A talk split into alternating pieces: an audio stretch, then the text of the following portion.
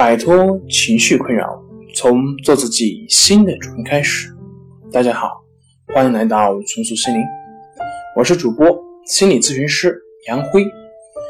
今天要跟大家分享的作品是：心理专家指出，抑郁症患者的六不要。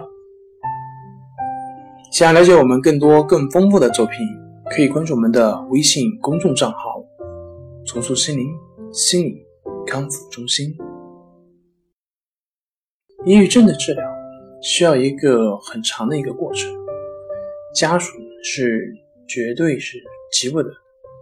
有些家属因为照顾抑郁症病人而变得心力交瘁，自己最后也有抑郁的倾向。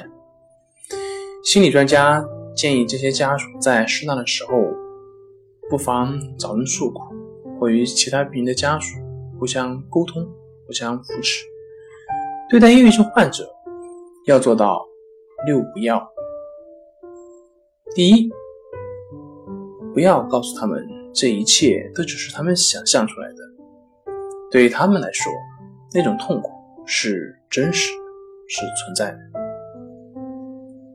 第二，不要干扰患者的治疗方式。负面的词句，像一些“不要吃那些药”。他对你一点好处都没有，你为什么要去看那个那医生？等等，这些只会伤害患者的自信，增加他们的心中困惑。第三，不要暗示他们必须为自己的心理状况负责，他们会因此而有罪恶感，认为他们影响到了周围的人。第四，不要试图叫抑郁症患者振作，因为他们做不到。他们的状况身不由己。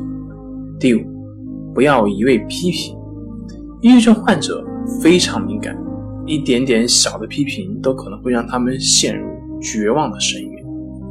第六，不要试图强迫他们做任何事，应不断的给予他们鼓励和关怀。最好的治疗就是爱。好了。今天就跟大家分享到这里，这里是我们的松鼠心灵。如果你有什么情绪方面的困扰，都可以在微信平台添加幺三六九三零幺七七五零幺三六九三零幺七七五零，即可与专业的咨询师对话。您的情绪我来解决。那我们下期节目再见。